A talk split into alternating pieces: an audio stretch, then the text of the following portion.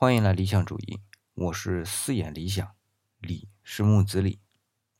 前两天看了音乐剧《Q 大道》，觉得里边还挺有料的，所以从今天开始啊，我想围绕这部《Q 大道》来聊一些相关的话题。这可能啊需要几期的节目，所以呢，我就索性和我理想主义的其他连续性的话题那样啊，开设一个系列，就叫 Q 大道吧。这里的大道啊，可以理解为大声的说道。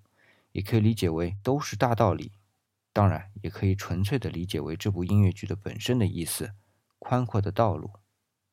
关于这部音乐剧的各种介绍也好，评论也罢，大家去网上搜索啊，就一大堆。我呢也不想去重复说些什么了，但是啊，就这部 Q 大道的一些亮点，我要在大道之前还是要点一下的。不过放心，我不会涉及到剧情的本身啊，保证你在听完之后。包括接下来的几期的大道，都不让你知道这部 Q 大道的脉络和剧情。当然，如果想要知道呢，还是有办法的，那就是去剧院去切身的感受一下。其实说实话啊，二零零三年的百老汇音乐剧，到现在都十几年了，就算是中文版的，也是二零一三年就有了。想要不知道剧情都难，我说了也是白说，那就说些亮点吧。那第一点呢？就是音乐，这部剧就是音乐剧嘛，对吧？这音乐部分呢，创作者大家应该也不陌生，叫做 Robert Roberts 和 Jeff Max。他们是谁呢？哎，就是动画片《Frozen》啊，《冰雪奇缘》的音乐创作者。他们俩还因为《冰雪奇缘》获得了第八十六届奥斯卡最佳原创歌曲奖，这是在二零一四年。那么同年呢，他们还因为这部《冰雪奇缘》获得了安妮奖最佳动画电影配乐奖。可见啊，这部 Q 大道的音乐也同样具有他们俩的个人风格。第二个亮点就是乐队，我是在上海 ET 剧场观看的 Q 大道的演出啊，这里的乐队规模呢不大，键盘、贝斯、鼓手都只有一名，但是节奏的把握啊和台上的演员的配合是默契极佳的。再有就是要特别夸一下鼓手啊，在第七幕落幕前的一段节奏，至少是令我。在当场就随着这个节目啊拍起大腿来，这两拍配三连拍，三连拍接五连拍，实在是精彩之至啊！大家可以去感受一下。这第三点啊，就是这部剧叫 Q 大道，原版呢名字就叫 Avenue Q，很多人就会觉得那是直译嘛。其实我也觉得，只是这个大道在中文语境里边啊意义很广泛，就像我之前提到的，这大道可以理解为。大道理，也可以理解为大声的说道。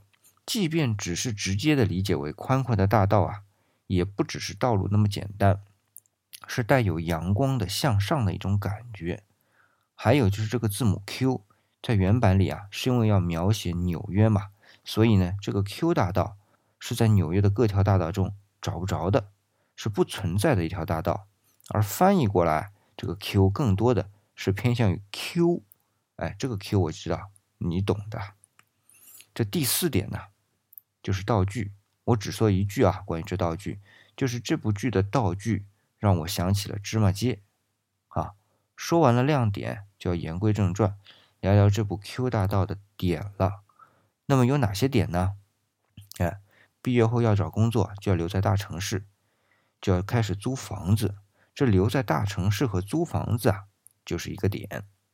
这同性恋和隐私，我把它结合在一起，也算是一个点。目标，嗯，就是人生目标啊，还要把目标一直挂在嘴边，算不算目标呢？这也是个点。还有就是家庭责任，人生目标和家庭责任的冲撞，在当前啊，绝对算是一个点。还有就是地域歧视啊，也是当前的一个热门话题，这是不可回避的一个点。还有就是性，对于性的理解。似乎现在在聊啊，有些过时，但我认为还是有必要要说明一下的，所以这也算是一个点。最后啊，在 Q 大道里边有一个词一直在提，叫做 s c h a d e n f r e u d 这是英语发音啊，那德语发音叫 s c h a d e n f r e u d 这个词我认为很有趣，也想聊一下。哎，我数一下啊，一二三四五六七七个点，我挨个来聊，先聊第一个啊。留在大城市和租房，哦，时间好像不知不觉已经过了四分多钟、五分钟了啊！我也不想一次性占大家太多时间，要不这样吧，我们从下期节目开始啊，和大家挨个聊这些话题。那么谢谢大家关注理想主义，理是木子李。